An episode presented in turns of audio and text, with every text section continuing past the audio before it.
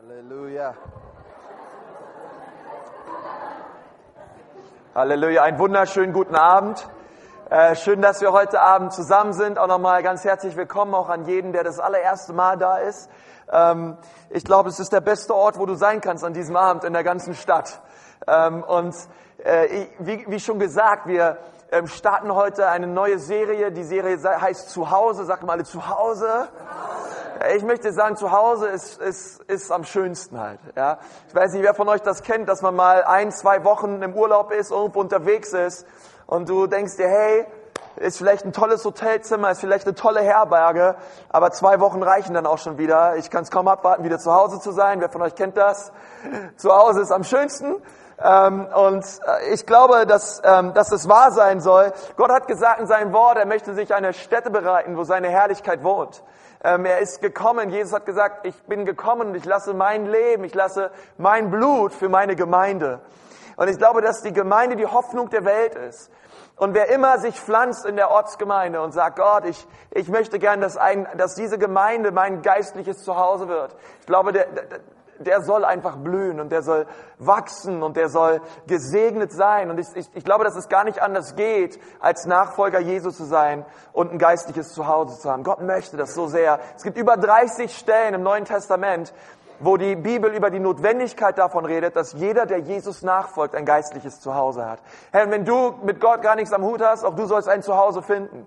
Auch du sollst, ähm, auch du sollst eine Gemeinde finden. Auch du sollst Gott kennenlernen. Und ähm, ja, das ist echt ein Wort, was mich bewegt hat. Es ist eine Botschaft, glaube ich, auch heute Abend, die hat wirklich Potenzial, dein Leben zu verändern. Und ähm, möchte gern mit uns lesen aus Epheser 3, Vers 21. Und dort steht, ihm sei die Herrlichkeit in der Gemeinde und in Christus Jesus auf alle Geschlechter hin, von Ewigkeit zu Ewigkeit. Amen. Epheser 3, Vers 21. Herr Jesus, wir danken dir heute Abend für dein Wort. Herr, wir danken dir, dass dein Wort frisch ist. Herr, dass es nichts Altes, Verstaubtes ist, Herr. Ähm, sondern ich danke dir, Gott, dass dein Wort äh, wirklich powerful ist, dass es uns verändern kann, wenn wir es zulassen. Herr, und so wollen wir unser Herzen jetzt öffnen. Wollen dich bitten, Gott, dass du zu uns sprichst durch dein Wort. Und ähm, ja, wir bitten dich so, hilf uns, nicht nur Hörer, sondern Täter deines Wortes zu sein. In Jesu Namen. Amen. Amen. Amen. Es gibt eine Geschichte von einem Mann, der dachte sich, ich gehe, ich gehe zu einem Pferdehändler und ich kaufe mir ein christliches Pferd. Wer von euch wollte schon mal ein Pferd haben, als kleines Mädchen vielleicht oder so? Achso. Also, also, Jan wollte auch mal ein Pferd haben, ist in Ordnung. Ähm, äh, ja, okay, jetzt hast du mich ganz aus dem Konzept gebracht. Nein. Äh, er, wollte ein, er wollte ein christliches Pferd haben und der Händler hat gesagt, ich habe für Sie ein christliches Pferd. Und er sagte, wow, Sie haben ein christliches Pferd. Er sagt, ja, hier, schauen Sie sich den Gaul an. Wenn Sie rufen, Ehre sei Gott, dann rast der, Laue, dann, dann rast der Gaul los. Ich wollte sagen, der Paul. Dann rast der Gaul los. Und wenn Sie rufen, preis dem Herrn, dann bleibt er stehen. Hey, und der Käufer dachte sich, wow, was für ein starkes christliches Pferd, das muss ich haben. Und er probiert das, das Pferdchen aus, Tatsache, bei Ehre sei Gott rennt das Pferd los, bei Preis dem Herrn bleibt das Pferd stehen. Und am nächsten Tag dachte er sich, hey, ich, ich reite mein neues Pferd mal aus. Und er setzt sich oben rauf und er ruft, Ehre sei Gott. Und das Pferd rennt los. Und er ruft lauter, Ehre sei Gott, Ehre sei Gott. Und er preist richtig dem Herrn auf seinem Pferd. Und das Pferd nimmt so richtig Fahrt auf und rennt und rennt und rennt, bis er realisiert, das Pferd rennt direkt auf einem steilen Abhang zu. Und er ruft, preist dem Herrn, preist dem Herrn, preist dem Herrn. Aber das Pferd wollte einfach nicht anhalten.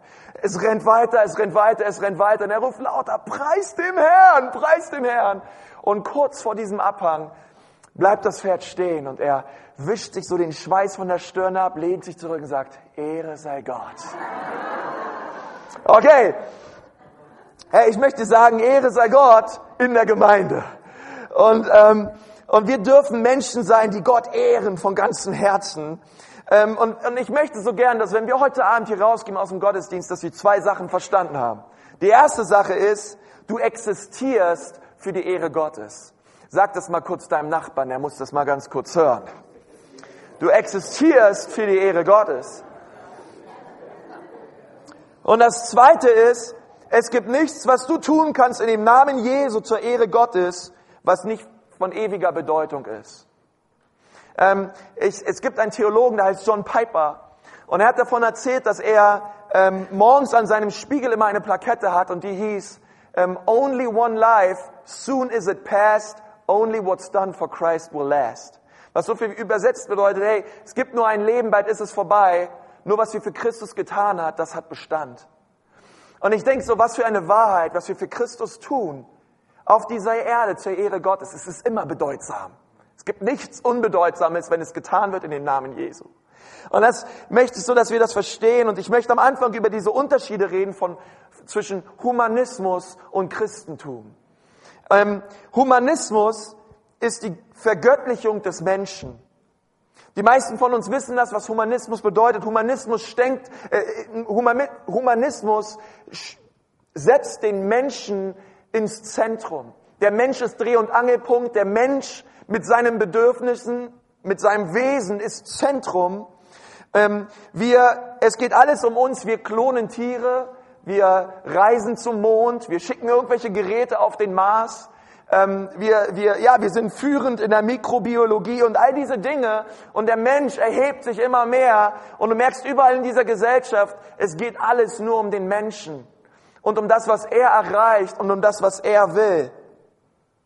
Und es ist so immer mehr zu sehen, auch wie dieses humanistische Gedankengut, dass der Mensch im Zentrum steht, dieses Universums, auch immer mehr Einfluss hat auf, auf die Gemeinde, auf das Haus Gottes. Und das äußert sich zuallererst da, äußert sich zuallererst in unserem Gottesbild. Wie wir über Gott denken, ähm, daran sehen wir am meisten, ob Humanismus in unser christliches Leben hineingekommen ist. Und das äußert sich für mich zuerst in zwei Gedanken. Und der erste Gedanke lautet, Gott existiert, um mich glücklich zu machen. Es gibt Gott, okay, aber dieser Gott ist da, damit ich mich wohlfühle. Dieser Gott ist für mich da. Und die Betonung liegt nicht auf Gott, die Betonung liegt auf ich, mich, meiner, mir. Gott segne uns vier. Die Betonung liegt darauf, was ich aus Gott rauskriegen kann. Ähm, und ich möchte dir gleich sagen, Gott will, dass du glücklich bist. Gott will, dass du gesegnet bist. Gottes Herzensanliegen ist, glaube ich, wirklich, dass es dir von ganzen Leib, Seele und Geist wirklich gut geht. Aber Gott weiß auch, ähm, dass die allergrößten Menschen, die am allermeisten Dinge für Gott auf dieser Erde verändern, es sind immer Menschen, die Gott ehren. Und Gott, und Gott, Gott sehnt sich danach, ähm, dich zu beschenken, aber er sehnt sich viel mehr danach, dass du ihm Ehre gibst. Weil Gott liebt es, wenn wir ihn ehren und es nicht nur um uns geht. Das Zweite ist, ähm, ich diene Gott, weil er mich segnet oder damit er mich segnet oder weil er mich beschenkt. Ähm, und das ist so ein weiterer falscher Gedanke. Selbst, ich, weil ich möchte sagen, selbst wenn dir Gott gar nichts mehr schenken würde auf dieser Erde, selbst wenn er dich gar nicht mehr segnen würde von heute an. Ja, wir beten, oh Gott, ich bitte dich so sehr, schenk mir dieses rote Auto her. Und du betest es schon seit drei Monaten und du merkst, irgendwie kommt kein rotes Auto. Oder ich weiß nicht, welche Anliegen in deinem Leben momentan so akut sind. Aber ich möchte sagen, selbst wenn Gott dir nichts von deiner Anliegenliste schenken würde, ihm gebührt trotzdem all die Ehre in deinem Leben. Auch wenn Gott aufhören würde, dich, dich zu segnen, er verdient trotzdem Ehre und Anbetung für das, was er bereits getan hat in deinem Leben. Auch wenn du dein Leben lang krank bleibst, auch wenn du dein Leben lang keine Durchbrüche bekommst in diesen, in diesen Bereichen deines Lebens, ihm gebührt trotzdem die Ehre in deinem Leben, weil er hat sein Leben für dich gegeben. Er hat bereits gezeigt, dass er dich liebt. Er muss seiner Liebe nicht immer jeden Tag neu Ausdruck verleihen. Gott musste nicht jeden Morgen neu sein, dass er dich lieb hat, obwohl er es tut. Er sagt zuallererst, hey, schau mal aufs Kreuz. Am Kreuz siehst du, wie sehr ich dich liebe. Und das ist bereits getan vor 2000 Jahren. Und seine Liebe hört nicht auf, sagt die Bibel. Deswegen, wir befinden uns direkt in dem Fluss Gottes, in, dieser, in diesem Liebesfluss Gottes. Von Golgatha geht er aus, vom Kreuz geht er aus. Und ich finde das so stark, dass Gott die Ehre gebührt. Nun, das Gegenteil von Humanismus ist Christentum, es ist Christsein. Humanismus ist die Vergöttlichung des Menschen. Christsein bedeutet die Verherrlichung Gottes. Das Kreuz bedeutet im tiefsten Sinne mein Ruhm, meine Ehre, mein Ansehen, mein Streben nach Glück und nach Akzeptanz stirbt am Kreuz. Und ab jetzt geht es nicht mehr darum, dass ich toll bin, dass ich anerkannt bin, dass es mir gut geht und dass ich groß rauskomme, sondern an dem Tag, wo du das tust, geht es darum, dass Jesus groß rauskommt, dass Jesus geehrt wird, dass Jesus erkannt wird unter den Menschen durch dein Leben. Und das ist ein ganz, ganz großer Unterschied. Dafür zu leben, ob du groß rauskommst oder ob er groß rauskommt. Gott hat dich dazu berufen, für etwas zu leben, was größer ist als du selbst. Wer von euch würde mit mir übereinstimmen, dass Gott größer ist als du? Und, und weißt du, Humanismus bedeutet eigentlich, ich bleibe in meiner kleinen verschachtelten Hirnwelt. Und Nachfolge Jesu bedeutet, ich lebe für etwas, was größer ist als ich, als ich selbst bin. Ich lebe für einen Gott, der dieses Universum gemacht hat und alle Menschen, der sein Leben gegeben hat am Kreuz. Und dann lautet es nicht mehr in meinem Leben ich Ausrufezeichen, sondern bedeutet es Jesus Ausrufezeichen. Gott, dir gebührt Ehre. Und dann geht es nicht mehr darum, wie viel kannst du aus Gott herausbekommen, dann bedeutet es, wie viel kann Gott aus dir herausbekommen? Wie viel Ehre kann Gott aus deinem Leben bekommen? Wie viel Ehre bist du bereit, ihm entgegenzubringen? Und das geht nur, wenn wir loslassen von unserem Ego, wenn wir loslassen von unserem Ich, wenn wir loslassen von unserem Selbst. Gott schenkt uns die Kraft dafür, dass es um seine Ehre geht. Denn ich möchte dir sagen, mein Erfolg, meine Leistungen, mein Vermögen, mein Reichtum bringen Gott keine Ehre. Diese Dinge bringen Gott erst dann Ehre, wenn ich sie am Kreuz ablege. Und anfange, die Dinge umzudrehen. Zu sagen, ich tue diese Dinge nicht für mich, sondern ich tue sie zu deiner Ehre. Und dein ganzes Leben ähm, fängt an, sich zu verändern. Ich möchte sagen, wenn du einen Atemzug tust auf dieser Erde und wir alle haben während der Predigt schon ein paar hundert Mal geatmet, vielleicht, weiß ich nicht, äh, kommt immer darauf an, wie, wie jeder so drauf ist heute Abend, man weiß ja nie. Ähm, aber die Tatsache, dass wir atmen, ist reine Gnade Gottes. Und Gott schenkt dir jeden Atemzug, damit du ihn preist. Die Bibel sagt, alles, was Odem hat, lobe den Herrn. Alles, was Odem hat. Alles ist dafür geschaffen worden, Gott zu preisen. 1. Korinther 10, Vers 31 steht, ob ich esse oder trinke oder sonst irgendetwas tue, Gott gebührt all die Ehre. Hey, wie kann ich Orangensaft trinken zur Ehre Gottes? Hast du dich das schon mal gefragt? Wie kann ich Steak essen zur Ehre Gottes? Ähm, du kannst Orangensaft trinken zur Ehre Gottes, indem du weißt, diesen Orangensaft, den ich in meiner Hand hätte, ist ein Geschenk von Gott. Er ist mein Versorger, er will, dass es mir gut tut. Und ich möchte ihn preisen und ihn erheben, dass er mein Versorger ist. Und wir fangen an, in allen Dingen ihn zu sehen. Er ist nicht mehr fern irgendwo, sondern dann, dann, dann beginnt wirklich Gott, ein, der aller, allerbeste Freund in unserem Leben zu werden. In 2. Korinther 3, Vers 18 steht, wir alle aber stehen mit unverhülltem Gesicht vor Gott. Wenn hier alle steht, wer ist denn eigentlich, wer ist denn alles gemeint? Okay, wenn du meinst, du bist gemeint, dann wink mir mal kurz zu. Okay, deswegen, also für dich jetzt. Wir alle aber stehen mit unverhülltem Gesicht vor Gott und spiegeln seine Herrlichkeit wider. Der Herr verändert uns durch seinen Geist, damit wir ihm immer ähnlicher werden und immer mehr Anteil an seiner Herrlichkeit bekommen. Gott, Gott möchte uns verändern, damit, damit wir ihm immer ähnlicher werden und seine Herrlichkeit widerspiegeln. Nun, wenn ich mir so vorstelle, hey, Adam und Eva damals im Paradies, bevor der Sündenfall kam, diese beiden waren der perfekte Abglanz der Herrlichkeit und der Schönheit Gottes. Hey, sie haben in einer Intimität mit Gott gelebt, das ist unbeschreiblich. Aber Sünde kam in diese Welt und Sünde hat den Menschen getrennt von Gott. An einem heiligen Gott, der es gut meint, hat sich der Mensch abgewandt. Und dieser Spiegel, der die Herrlichkeit Gottes reflektieren sollte, dieser Spiegel ist beschmutzt. Hey, jetzt mal ganz ehrlich, wenn du zu Hause einen Spiegel hast und du schaust in diesen Spiegel rein und dieser Spiegel ist völlig aufgeplatzt, völlig mistig und dreckig, ey, ich meine, der gibt dich doch nicht mehr so schön wieder, wie du eigentlich bist, oder? Ja. Äh, so hübsch wie du halt bist, kann so ein kaputter, dreckiger Spiegel das einfach nicht wiedergeben. Ey, ich putz öfter mal die Brille meiner Frau ähm, und weil sie macht in der Zeit irgendwas anderes im Badezimmer, keine Ahnung, was Frauen da morgens so lange machen. Aber, ähm, aber wisst ihr, durch eine dreckige Brille ist schlecht gucken. Und alles sieht dreckig aus, wenn du durch eine dreckige Brille schaust. Es liegt vielleicht gar nicht so sehr an dir, aber es liegt an dieser dreckigen Brille. Aber bei diesem Spiegel, den Gott uns schenkt, ist es anders. Dieser Spiegel ist schmutzig, weil Sünde hineingekommen ist in unserem Leben. Und Jesus befindet sich in einem Prozess in deinem Leben, diesen Spiegel immer mehr zu säubern.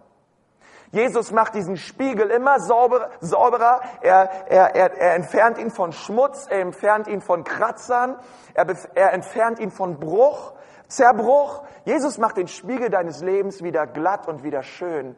Mit einem, mit einer einzigen Absicht, damit du die Herrlichkeit Gottes gegenüber einer verlorenen Welt immer klarer und herrlicher widerspiegeln kannst. Das ist die Absicht Gottes für dein Leben, dass der Spiegel deines Lebens herrlich ist. Und ich sage dir eins, umso, umso schöner und umso reiner dieser Spiegel ist, umso klarer wird die Welt erkennen, dass du sein Jünger bist. Ist das nicht stark? Und wisst ihr, ich habe ich hab die Woche mit einer jungen Frau aus unserer Gemeinde äh, gequatscht und sie hat erst letztes Jahr ihr Leben Jesus gegeben. Und, und sie hat so gesagt, es ist voll krass, wenn ich mit meinen alten Freunden abhänge. Ähm, ich habe mich eigentlich so äußerlich jetzt gar nicht groß verändert. Ja, ich trage immer noch die gleichen coolen Klamotten, äh, äh, habe die Haare immer noch schön. Ja, ähm, das, aber es ist interessant, wenn ich mit meinen Freunden rede, ähm, sie sagen, ey, dein Leben, irgendwas ist bei dir anders. Wenn ich in deine Augen schaue, die sehen nicht mehr so leer und hoffnungslos aus wie vor noch zwei, wie, wie, wie vor zwei Jahren noch. Das hat sich was verändert in dir. Irgendwie auch wie du dich, wie du dich verhältst, wie du redest, wie deine Augen ausschauen. Da ist irgendwie Hoffnung in deinem Leben. Ist das nicht ein starkes Zeugnis, wenn, wenn Leute, die mit Jesus nichts am Hut haben, das über uns sagen können? Hey, ich denke mir immer, hey, wenn wir den ganzen Tag mit Nichtchristen abhängen und sie merken gar keinen Unterschied zwischen dir und der Welt, frage ich mich, hey, sind wir wirklich von neuem geboren? Und Gott sagt, hey, ich möchte diesen Spiegel immer schöner machen. Und die Frage ist heute Abend, wie, wie kann dieser Spiegel immer schöner werden? Wie kann Gott die Ehre bekommen in meinem Leben? Wie können wir Gott als Gemeinde gemeinsam ehren? Und ich möchte mit uns über sechs Punkte reden, wie wir das praktisch umsetzen können. Wie du direkt morgen anfangen kannst, Gott zu ehren. Und ich möchte, dass wir gemeinsam Epheser 4 lesen, weil da zeigt, zeigt, zeigt Paulus uns diese sechs Schritte auf. Wisst ihr, dass David in dem Psalm sagt, Gott, ich bete, dass deine Herrlichkeit über uns ist, damit die Nationen erkennen, dass du König bist. Gott möchte auch seine Herrlichkeit über dir leuchten lassen. Epheser 4, Vers 1 steht, so ermahne ich euch nun, ich, der Gefangene in dem Herrn, dass ihr der Berufung würdig lebt, mit der ihr berufen worden seid. Wenn hier steht, so ermahne ich euch nun, dann ist das quasi ein Vers, der einen Gedanken weiterführt, den Paulus vorher hatte. Und den Vers, den Paulus vorher hatte, war der Vers, den wir am Anfang gelesen haben, aus Epheser 3, Vers 21, dass Gott alle Ehre gebührt. Und wenn wir uns den Epheserbrief im Ganzen anschauen, dann wirst du sehr schnell merken, dass die ersten drei Kapitel in diesem Brief ziemlich theologisch sind. Paulus äh, beschäftigt sich und, und, versucht in den Denken der Epheser ähm, gewisse Lehren zu festigen über die Vorhererwählung, über die Gnade und all diese Dinge. Und dann redet er, dann redet er in Kapitel 3 über die Ehre Gottes. Und dann sehen wir, wie, wie er in den nächsten drei Kapiteln, Epheser 4, 5 und 6, diesen Gedanken vorführt und uns ganz deutlich sagt, wie wir die Ehre Gottes leben können, wie wir darin wandeln können. Und wir wollen aus, aus diesen Kapiteln, möchte ich immer einen Punkt herausnehmen für uns heute Abend. Nun, wie sieht das praktisch aus? Wie können wir hier rausgehen heute und, und Jesus ehren? Und das, der allererste Punkt, über den ich reden möchte, ist Einheit. Sagt mal Einheit. Einheit. Epheser 4, Vers 2 geht es nämlich weiter. Überhebt euch nicht über andere. Seid freundlich und geduldig. Geht in Liebe aufeinander ein. Setzt alles daran, dass die Einheit, wie sie der Geist Gottes schenkt, bestehen bleibt durch den Frieden, der euch verbindet. Gott hat uns seine, in seine Gemeinde berufen. Oh, sind nicht stark? Gott hat uns in seine Gemeinde berufen. Darum sind wir ein Leib, in uns wirkt ein Geist und uns erfüllt ein und dieselbe Hoffnung. Der erste Punkt ist Einheit im Geist. Ich möchte sagen, wir gehen von Ehre zu Ehre und von Herrlichkeit zu Herrlichkeit als Gemeinde und in unserem Leben, wenn wir in Einheit leben. Johannes 17, Vers 22 sagt Jesus, die Herrlichkeit, die du mir gegeben hast, habe ich nun auch ihnen gegeben, damit sie eins sind, wie auch wir eins sind. Gott möchte uns seine Herrlichkeit schenken mit, dem, mit, mit der allerersten Absicht, damit wir eins sind untereinander, wie Jesus eins ist mit dem Vater. Gottes Herzschlag ist Einheit. Und ich sage dir, Einheit ist nicht einfach. Einheit ist sowas, wo ich immer so denke, hey, leicht gepredigt, schwer gelebt. Weil es ist, es ist einfach, sich zu streiten. Es ist einfach, im Unfrieden zu leben. Es ist einfach, sich über andere zu erheben. Es ist einfach, uneins zu sein. Wenn wir in unserer Gesellschaft anschauen, es ist einfach so zu leben, sein eigenes Ding zu tun und nicht darauf, nicht darauf zu achten, ob andere mitkommen, ob andere es auch wollen. Es ist einfach, sich in unserer Gesellschaft scheiden zu lassen. Es ist einfach, nicht in Einheit zu leben. Aber Gott ruft uns hier zu einem Leben auf in Einheit. In Einheit, wie ein Leib. Äh, wie, es, wie es wichtig ist, dass ein Leib zusammengehört. Hey, wisst ihr, ähm, ich, ich hatte mal ähm, den Wurmfortsatz entzündet. Die Appendix, irgendwie heißt es so. Auf, wer von euch hatte auch mal Wurmfortsatz raus? Äh, Blinddarm, genau. Blinddarm raus. Okay, einige Mitgenossen, Mitleidenden. Ich möchte euch sagen, dieses Ding ist so groß.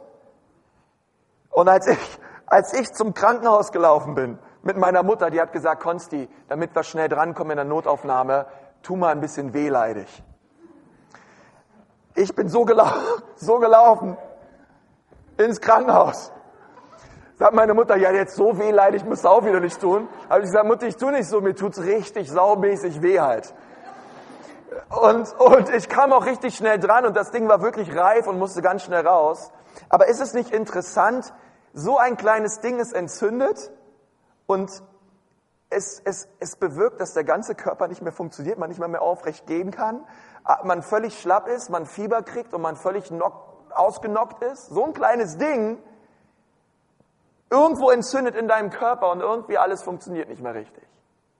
Und ich finde es so krass, dass die Bibel das auch sagt. Hey, wenn irgendwo Uneinheit ist, wenn, wenn, wenn Dinge in unser Leben hineinkommen wie Sünde oder, oder wie Unfriede oder Unvergebenheit, da funktioniert es nicht mehr richtig mit der Nachfolge.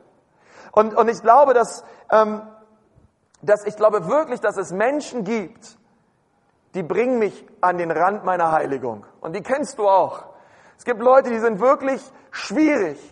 Ähm, ich, ich merke das manchmal so, äh, wenn, wenn, wenn irgendwas im Straßenverkehr oder irgendwas ist so und ich irgendwie schon im Geiste sehe, wie ich mir den Typen packe, ihn gegen die Hauswand hau und ihm mal den fünffältigen Dienst erkläre. Ja? Ähm, aber aber andererseits der Geist Gottes sagt, Konsti, du sollst deine Feinde lieben, du sollst sie segnen, die dich schneiden im Autoverkehr. Du sollst sie segnen, die schlecht über dich reden. Du sollst sie segnen und ihnen Gutes tun. Ich sage, Herr, du hast absolut recht, es tut mir leid. Bitte vergib mir für diese Gedanken. Ähm, aber ich möchte dir eins sagen, im Reich Gottes, im Reich Gottes gibt es nur eine Haltung und das ist die, ähm, du musst mit Menschen zurechtkommen. Es geht nicht anders. Herzlich willkommen im Reich Gottes. Du musst mit Menschen klarkommen. Titus sagt das ganz klar, als die Menschenliebe Gottes erschienen ist, sandte er Christus. Unser Gott ist ein Menschenliebhaber. Er liebt Menschen. Und wenn wir Jesus nachfolgen, dann kennzeichnet uns eine Sache, wir lieben Menschen.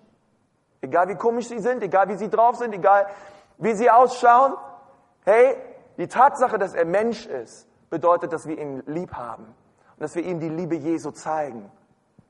Ey, wisst ihr, und das ist so, das hat so viel mit Einheit zu tun, ähm, wo er hier sagt, hey, keiner erhebe sich über den anderen. Seid vielmehr allen gegenüber freundlich, geduldig, geht nachsichtig und liebevoll miteinander um. Hey, stell dir mal vor, du machst das zu deinem Gebet, Epheser 4, Vers 2. Morgen stehst du auf, der, der Wecker geht los, du völlig verpennt, du holst deine Bibel raus, Epheser 4, Vers 2. Gott, ich bitte dich an diesem Tag, hilf mir allen gegenüber freundlich, Klammer auf, auch mein Chef, auch meinen Kommiliton, auch meiner Schwiegermutter. Herr, dass ich geduldig bin, dass ich nachsichtig und liebevoll bin. Herr, bitte tue das in meinem Leben. Ist das ein gutes Gebet? Ey, was meinst du, wie sich, wie sich dein Leben verändern wird, wenn du das zu dem Gebet machst deines Herzens? Dann können wir wirklich leben in dieser Einheit, die Gott schenken möchte. Das zweite ist ähm, Reife. Gott möchte, dass wir reifen in ihm, möchte, dass wir wachsen in ihm. Da geht es nämlich weiter in Vers 11. Und er hat einige als Apostel gesetzt, einige als Propheten, einige als Evangelisten, einige als Hirten und Lehrer, damit die Heiligen zugerüstet werden zum Werk des Dienstes. Dadurch soll der Leib Christi erbaut werden, bis wir alle hingelangen zur Einheit des Glaubens, zu der Erkenntnis des Sohnes Gottes zum vollendeten Mann, zum vollen Maß der Fülle Christi. Also es gibt diesen fünffältigen Dienst. Dieser fünffältige Dienst hat eine Aufgabe, die Christen zuzurüsten. Und dann sagt er weiter, dadurch soll der Leib erbaut werden, bis wir alle hingelangen zur Einheit des Glaubens. Darüber haben wir gerade geredet, dass wir den Sohn Gottes erkennen und das Erkenntnis Jesu bedeutet, ich reife sich, sich auszustrecken nach mehr von Jesus, das tun wir im Gebet, das tun wir durch sein Wort. Das bedeutet, ich, ich, ich, werde, ich werde erwachsen als Christ. Weißt du, ähm, reifen bedeutet, ich wachse. 2013 soll ich reifen, Herr. Das bedeutet, Gott, ich möchte wachsen im Glauben. Es ist auch interessant, ähm, ich meine, wir, äh, ich kann mir das so vorstellen, wenn man so ein kleines, so ein Kleinkind zu Hause hat, den kann man mir jetzt mal nicht sagen, hey, komm und, und räum mal das Geschirr aus. Halt. Sag mal, sag mal so ein Zweijährigen, der soll ein Geschirr, Geschirr wegräumen oder Waschmaschine entleeren oder mal die Wand streichen. Ja, der kann er auch, aber keine Ahnung, wie es dann aussieht. Aber umso älter das Kind wird, umso mehr kann es auch dienen. Und ist es nicht auch so in unserem geistlichen Leben? Umso mehr wir wachsen, umso mehr können wir Gott ehren. Weißt, umso mehr wir reifen und erwachsen werden im Glauben, uns nicht mehr, nicht mehr befassen mit diesen, nicht mehr befassen, sagt Hebräer 6, mit den, mit diesen christlichen Standards, wie ich lebe heilig, wie ich lese im Wort, wie ich lasse mich leiten im Heiligen Geist. Hey, das ist gut, das sind Standards, die tue ich bereits. Gott, ich will mehr. Ich will mehr als 0815, Herr. Und umso mehr wir uns nach mehr ausstrecken, umso mehr bringen wir Gott Ehre. Und Gott kann uns nämlich mit Dingen anvertrauen, denen er uns an, den, den er anderen nicht anvertraut, nicht anvertrauen kann, die erst am Anfang sind ihres Glaubens. Und wie traurig ist es, dass Christen über Jahre, ja Jahrzehnte in diesem Säuglingsstatus stecken bleiben. Und wir so ein bisschen von Gott wollen, aber doch nicht so richtig. Gerade noch so viel, dass ich es irgendwie noch wie durchs Feuer in den Himmel schaffe. Aber wir nicht wirklich klar leben mit ihm. Reife bringt Gott Ehre. Gott freut sich darüber, wenn wir wachsen, genauso wie sich, wie sich Eltern darüber freuen, wenn die Kinder irgendwann nicht mehr in die Schuhe reinpassen und man eine nächste Größe kaufen muss. So freut sich Gott darüber, wenn wir im Geist wachsen und uns jetzt nach nach höheren Dingen ausstrecken, sagt Paulus. Das dritte ist Dienst. Weiter in Vers 15, lasst uns aber wahrhaftig sein in der Liebe und wachsen in allen Stücken zu dem hin, der das Haupt ist, Christus. Sag mal, Christus. Christus ist das Haupt. Ähm, von dem aus der ganze Leib zusammengefügt ist und ein Glied am anderen hängt durch alle Gelenke, wodurch jedes Glied das andere unterstützt nach dem Maß seiner Kraft und macht, dass der Leib wächst und sich selbst auferbaut in der Liebe. Weißt du, jeden, Gott, Gott hat jeden einzelnen von uns Gaben geschenkt, damit wir einander auferbauen. Paulus gerade gesagt. Ähm, und das sind Gaben, die hat uns Gott gegeben. Und du, du kannst dir überlegen in deinem Leben, setze ich die Gaben ein, die Gott mir geschenkt hat, oder lasse ich meinen Spiegel in der Tasche? Drehe ich mein eigenes Ding? Oder fange ich an, die Spiegel herauszuholen und durch Dienst und durch Dienen ähm, die Herrlichkeit und die Liebe Jesu einer verlorenen Welt wiederzuspiegeln? Hey, wie, Heute Abend geht es eigentlich darum, zücke ich den Spiegel oder zücke ich ihn nicht? Bin ich bereit, so zu leben? Will ich das für mein, für mein Leben? Will ich, will ich, dass die Liebe und die Herrlichkeit Jesu durch mein Leben reflektiert wird? Und ich glaube, dass, ähm, wisst ihr, ich habe eine, eine Geschichte gelesen von einem Mann, er ist mit seinem, mit seinem Segelflugzeug abgestürzt auf einer Insel in Indonesien. Und er, äh, er ist also, hatte eine Bruchlandung, er hat überlebt und, ähm, und er lebte drei Jahre lang auf dieser Insel. Und immer wieder sind Schiffe an dieser Insel vorbeigekommen, ähm, aber keiner hat ihn gesehen, natürlich nicht, er hat alles versucht, nichts hat funktioniert, bis er eines Tages ähm, einen Spiegel genommen hat und diesen Spiegel gegen die Sonne gehalten hat und diese Schiffe, die dort vorbeigefahren sind, immer wieder so geblendet hat mit SOS. SOS, SOS, bis ein, bis ein Mann, äh, bis ein Marineschiff von den USA das verstanden hat und sie haben diesen Mann befreit und ihn runtergeholt nach drei Jahren von dieser Insel. Ja, wer weiß, wie der dann aussah. Vielleicht dachten sie, es wäre irgendein Ureinwohner, aber ähm, sie haben ihn befreit und warum? Weil er hat angefangen, die Sonne zu reflektieren. Ich möchte dir sagen, wir sind nicht die Sonne, Jesus ist die Sonne, wir sind der Mond. Und wir sind dazu gesetzt, ähm, ein Geist, wirklich im, im Bereich des Geistes seine, die Liebe Jesu zu reflektieren, SOS-Zeichen zu senden zu einer verlorenen Welt. Und ich möchte sagen, es gibt so viele Menschen da draußen, die warten nur darauf, bis Christen endlich anfangen, die Herrlichkeit Jesu wieder zu spiegeln und den Menschen wirklich zu zeigen, wie Jesus ist. Und du bist dazu, du bist dazu berufen, so ein Mensch zu sein. Ist das nicht toll? Nürnberg hat so viele Menschen und so wenig Christen. Und Gott vertraut uns diese Aufgabe an, das zu tun, hey? Was für eine krasse Aufgabe eigentlich. Was für, was für eine krasse Verantwortung, die Gott uns hier schenkt. Gott möchte dich gebrauchen. Du musst kein toller, begabter Superheld sein. Alles, was du tun sollst, ist, hol deinen Spiegel raus und reflektiere die Gegenwart Gottes. Und das tun wir, indem wir in Einheit leben, indem wir uns nach Reife sehen und indem wir anfangen zu dienen. Dienen in der Gemeinde. Gib dich ein in einem Dream Team. Sei dabei. Ähm, sei der allererste, wenn es darum geht, hey, ich möchte, ich möchte wirklich dienen in der Gemeinde. Hey, wenn du denkst, hier läuft schon alles, ich komme immer her, es ist schon alles vorbereitet. Ja, das stimmt. Es ist schon alles vorbereitet, aber wir brauchen noch ganz, ganz viele Leute mehr, die uns helfen, damit die Gottesdienste ähm, wirklich powerful sind, damit die, die, die Gottesdienste schön sind, damit es so ist, wie Jesus sagt, kommt dir zu, denn es ist alles bereitet. Hey, du wirst gebraucht, mein Freund. Wir haben hier Dream Teams in der Gemeinde und die haben sehr viel Kapazitäten für noch sehr viel mehr Menschen. Hey, wenn du schon lange in diese Church kommst und du sagst, hey, ich bin immer wieder Sonntagabend da, hey, dann komm mit ins Boot. Sei nicht länger ein Zuschauer, sondern spiel mit. Sei dabei. Ich sag dir, es macht wirklich Spaß. Weil du wirst gebraucht. Sei bereit, die Gaben zu geben, die Gott dir geschenkt hat. Und Nummer vier ist Reinheit. Wie kann ich Gott ehren, indem ich rein lebe? Kapitel 4, Vers 17. Aus all diesen Gründen fordere ich euch im Namen des Herrn mit Nachdruck auf, nicht länger wie die Menschen zu leben, die Gott nicht kennen.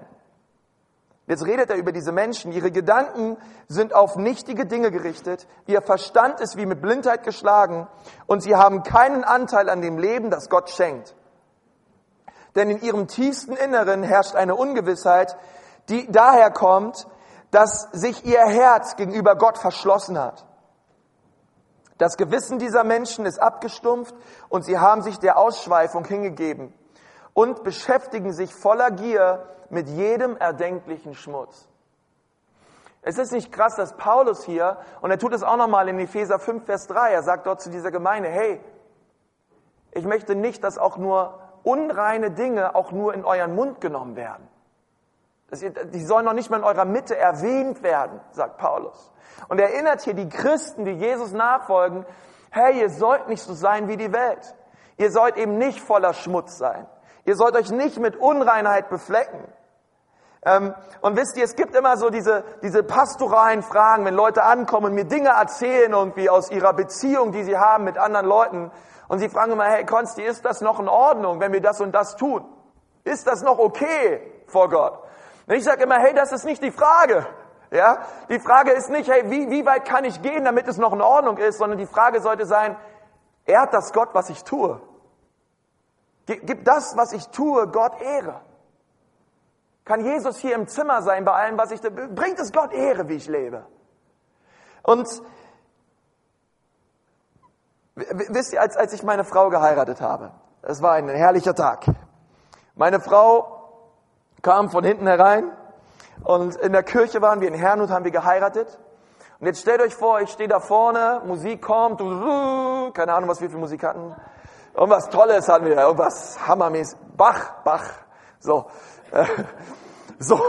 Jetzt stellt euch vor, meine Frau kommt in die Kirche rein, ihr Kleid völlig zerrissen, alles bedreckt, alles eklig, ähm, völlig, die Haare völlig wild, ja, alles in irgendwelche Richtungen. Sie kommt vor, kratzt sich am Bauch und sagt, okay, ey, wenn du willst, heirate ich dich. Weißt du, ähm, ich meine, das ist doch nicht das Bild von Braut, was wir haben sondern hey, der Tag der Hochzeit ist der Tag, wo die Braut am allerschönsten ist. Und Paulus sagt ja, Herr Jesus, er kommt bald. Wir sind die Braut Jesu als Gemeinde. Und Jesus ist dabei, sich eine Braut zu schmücken, die herrlich ist. Die Braut, die Jesus hört, wird keine Braut sein, die ein zerrissenes Kleid hat, die dreckig ist, die von oben bis unten beschmutzt ist, sondern es wird eine herrliche Braut sein. Und du musst dir die Frage stellen in deinem Leben, trägt mein Denken, trägt mein Handeln, tragen meine Worte dazu bei, dass die Braut, die Jesus sich schmückt, herrlich ist oder nicht? Ist so, wie ich lebe, trage ich dazu bei, dass die Braut, die sich Jesus holt, schön wird. Und, und, und, und Paulus sagt, hey, das sollt ihr tun. Ihr sollt euch nicht beschmutzen wie die Welt. Ihr sollt nicht reden wie die Welt. Ihr sollt nicht leben wie die Welt. Sondern ihr sollt euch verändern. Gott ehren bedeutet, in dieser Reinheit zu leben und nicht abzudriften wie die Welt. Dadurch kann ich Gott wirklich ehren. Glaubt ihr das? Überall, wo wir sind. Da sind wir schon bei Punkt 5. Und der lautet ganz einfach, egal wo wir sind. Steht in Epheser 6, Vers 7, erfüllt eure Aufgaben bereitwillig und mit Freude, denn letztendlich dient ihr nicht Menschen, sondern dem Herrn. Erfüllt eure Aufgaben bereitwillig. Das kenne ich noch von früher. Meine Mutter hat immer gesagt, fröhlich und sofort. Bringst den Müll raus, Amen. Bringst den Müll raus, fröhlich und sofort. Manchmal war die Betonung mehr auf fröhlich, manchmal die Betonung mehr auf sofort. Aber es, es sollte fröhlich und sofort geschehen. Das Gleiche sagt Paulus hier eigentlich auch. Erfüllt eure Aufgaben fröhlich und sofort und dient nicht Menschen, sondern dient dem Herrn. Und, und dieses erfüllt eure Aufgaben, damit ist unser Beruf gemeint. Damit ist, das, damit ist das gemeint, was wir den ganzen Tag tun. Ich weiß nicht, was es in deinem Leben ist. Ähm, aber er sagt, was immer ihr tut, tut alles zur Ehre Gottes. Hey, weißt du, wo du acht Stunden bist? Wahrscheinlich bist du acht Stunden lang am Arbeiten am Tag. Acht Stunden lang in deinem Büro, vielleicht zu Hause in deinem Zimmer und du lernst oder was auch immer du tust, auf der Arbeit. Ähm, aber ich, ich möchte dir sagen, vielleicht sitzt du hier und du sagst, hey, ich mag meinen Job nicht. Ich mag den Beruf nicht, den ich habe. Ich mag den, ich mag den Zustand nicht, in dem ich mich momentan befinde. Ähm, ich kann es nicht leihen, ich kann meinen Chef nicht leihen, ich kann meinen Professor nicht leihen, was auch immer du gerade machst. Aber hast du schon mal darüber nachgedacht, das zu tun, was du tust zur Ehre Gottes? Weißt du, dass ein Mensch, der zur Ehre Gottes Hamburger bei Burger King umdreht, einen größeren Unterschied macht fürs Reich Gottes, als jemand, der eine ganz hohe CEO-Stelle hat in irgendeinem großen Technologiekonzern und einfach sein Ding macht. Vielleicht auch Christ ist, aber während der Arbeit überhaupt nicht an Gott denkt. Gott überhaupt nicht mit einbezieht in seine Entscheidung. Einfach sein Ding durchzieht. Christen Konkane. Aber weißt du, Gott, Gott hat dich dazu aufgerufen, zu arbeiten zur Ehre Gottes. Er möchte, dass du die Dinge, die du tust, fröhlich tust und zu seiner Ehre. Hey, du kannst, du kannst den Boden sauber machen zur Ehre Gottes und dich dabei freuen. Und, und, Gott, und Gott möchte uns so ein Herz schenken, ähm, was die Dinge tut, die wir tun. Hey, du kannst morgen in die Arbeit gehen und du kannst richtig mies drauf sein, launisch sein, keinen Bock haben auf die Arbeit, die du tust. Oder du gehst mit einer neuen Haltung auf die Arbeit und du gehst rein in dein Büro und du preist erstmal Gott, sagst Gott innerlich, du musst, es, musst ja gar nicht gleich los, los Hände hochheben und lauten Sprachen beten. Du kannst ja erstmal, kannst ja sagen, Herr, ich, ich, ich danke dir, Herr Jesus. Innerlich so für mein Büro, Herr. Ich danke dir für meinen Schreibtisch. Ich danke dir für meine Arbeitskollegen. Ich danke dir, dass du sie liebst, Jesus. Danke dass du dein Leben für sie gegeben hast. Herr, und ich preis dich für meinen Chef, Herr. Ja, du kannst Friseuse sein, während du den Kopf massierst deines, deines Klienten, da kannst du sie gleich segnen, beten, Herr, Herr, erfüll sie, Herr, gebrauch sie, Herr, tu dein Wunder in ihr, Herr. Bei allem, was wir tun, wir können Gott ehren, weißt du das? Wir können alles drehen. Wir können aus einer miesen Situation eine gute Situation machen. Ich sage immer, hey, wenn das Leben dir einen Arschtritt bereitet, nutzt den Schwung, um weiter voranzugehen mit Jesus. Wirklich. Lass dich nicht aufhalten von deinen Umständen, sondern mache das Beste aus deinen Umständen. Mache das Beste daraus. Und das Beste machen wir immer daraus, indem wir anfangen, Gott zu ehren. Herr, und ich weiß, uns geht es gut, wenn es uns gut geht und wir irgendwo oben sind, aber können wir auch Gott ehren, wenn es uns schlecht geht? Können wir Gott ehren in unseren Nöten? Und das ist der sechste Punkt. Ich möchte Gott ehren in den Schwierigkeiten meines Lebens. Weil er sagt in Kapitel 6, Vers 20, ich bin ja als Gottes Gesandter für das Evangelium tätig und gerade deshalb bin ich zurzeit im Gefängnis. Betet, dass ich meinen Auftrag erfüllen, ja, Vers 33, dass ich meinen Auftrag erfüllen und diese Botschaft frei und offen weitergeben kann. Herr Paulus sagt hier, hey, hey Friends, ich befinde mich gerade im Gefängnis. Und ich schreibe euch diesen Brief aus dem Gefängnis in Rom. Und wenn Paulus im Gefängnis ist, dann sitzt er in irgendeinem nassen Loch. Kriegt kaum was zum Essen, kriegt ein bisschen Wasser und wird wahrscheinlich noch geschlagen immer wieder. Es geht ihm richtig, richtig dreckig. Aber er hat sich entschieden, in diesem Gefängnis Gott die Ehre zu geben. Und ich, wenn ich so Texte lese, denke ich dir, Gott, hilf, hilf meinem Leben. Ich schaffe es noch nicht mehr, dir die Ehre zu geben, wenn alles gut läuft. Wenn ich in meinem warmen Kämmerlein sitze und, und auf meinem Schoß ist ein Laptop, in meiner Hand ist ein Kaffee und auf meinem Kopf ist ein warmer Hut. Beine am besten noch hochgelegt. Und, und dieser Mann bringt Gott die Ehre in seinen Schwierigkeiten und in seinen Nöten. Und das begeistert mich. Und ich glaube, dass wenn wir es nicht lernen, Gott zu preisen, wenn es uns gut geht, umso weniger werden, werden wir es lernen, ihn zu preisen, wenn es uns schlecht geht. Wir müssen heute anfangen. Wir können diese Dinge nicht aufschieben und wir warten mal auf schlechte Zeiten. Sondern wir müssen, hey, wenn du heute gesund bist, preis Gott für deine Gesundheit. Danke ihm, dass, dass, dass deine Knochen, dass dein Körper alles funktioniert dass du laufen kannst, hüpfen kannst wie eine Gazelle nach Hause. Preis Gott dafür, wenn du gesund bist. Denn Gott zu preisen und ihn zu erheben, wenn du krank bist und es dir richtig schlecht geht. Und erst dann fängst du an, darüber nachzudenken und darüber mit Gott zu reden, umso schwieriger wird's. Lass uns immer anfangen, Gott die Ehre zu geben, egal was kommt. Ihn zu erheben, egal was passiert in unserem Leben. Hey, ich möchte sagen, Gott kennt dein Leben. Gott weiß, in welche Schwierigkeiten und in welche Probleme du hineinkommst. Gott, Gott sitzt nicht oben auf dem Thron, äh, rutscht nervös hin und her und denkt sich, oh meine, wo der jetzt wieder drin steckt. Hey, Gott weiß, wo du hineinkommst in deinem Leben. Auch wenn er vieles manchmal nicht mag, wo du hineinkommst, aber er weiß, du kommst hinein.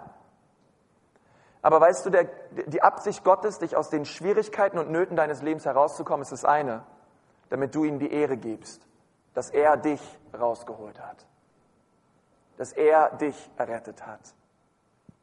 Einige von euch, Gott hat euch so sehr aus Sünde herausgenommen, aus eurem alten Leben, ihr wart sowas von daneben und Jesus hat euch sowas von errettet, aber ihr habt all das wieder vergessen. Und Jahre sind vergangen. Und, und man kommt in so einen Trott hinein. Jesus möchte, dass wir ihn ehren. In Römer 8, Vers 18 steht, übrigens meine ich, dass die Leiden der jetzigen Zeit nicht ins Gewicht fallen, wenn wir an die Herrlichkeit denken, die Gott bald sichtbar machen und an der er uns teilhaben lassen wird. Es wird eine Zeit kommen, da werden wir die Herrlichkeit Gottes ein- und ausatmen. Das wird im Himmel sein. Die Atmosphäre des Himmels ist die Herrlichkeit Jesu. Wir werden diese Herrlichkeit erleben, aber auf dieser Erde gibt es noch einige Mauern, über die wir springen müssen, gibt es noch einige Umstände, die wir überwinden müssen, wird es viel Bedrängnis geben.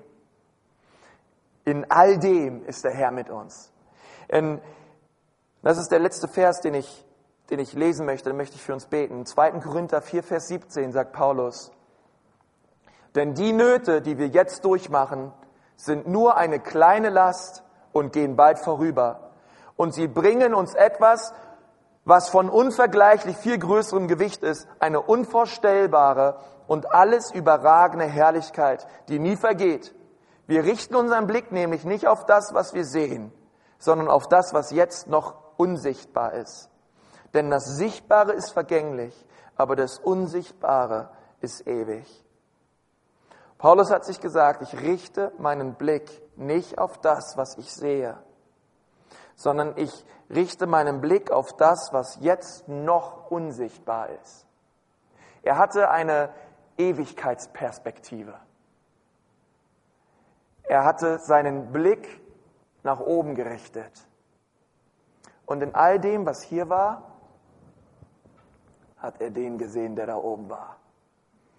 Und er wurde nie enttäuscht. Und er ging voran mit Jesus. Und, und es fasziniert mich. Gott möchte dich gebrauchen. Er möchte, dass du eine Reflexion bist seiner Herrlichkeit. Er möchte, dass du ihn ehrst. Was auch immer passiert mit deinem Leben. Ich möchte mit uns beten.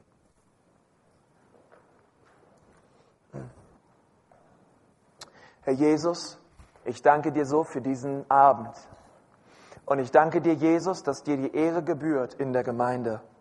Herr, und wir wollen das auch tun heute Abend. Herr, wir wollen dir die Ehre geben. Herr, wir wollen dich preisen. Dort, wo du gerade sitzt, wenn du magst, für dich frei, aber ähm, wir empfangen heute, heute Abend alles von Jesus.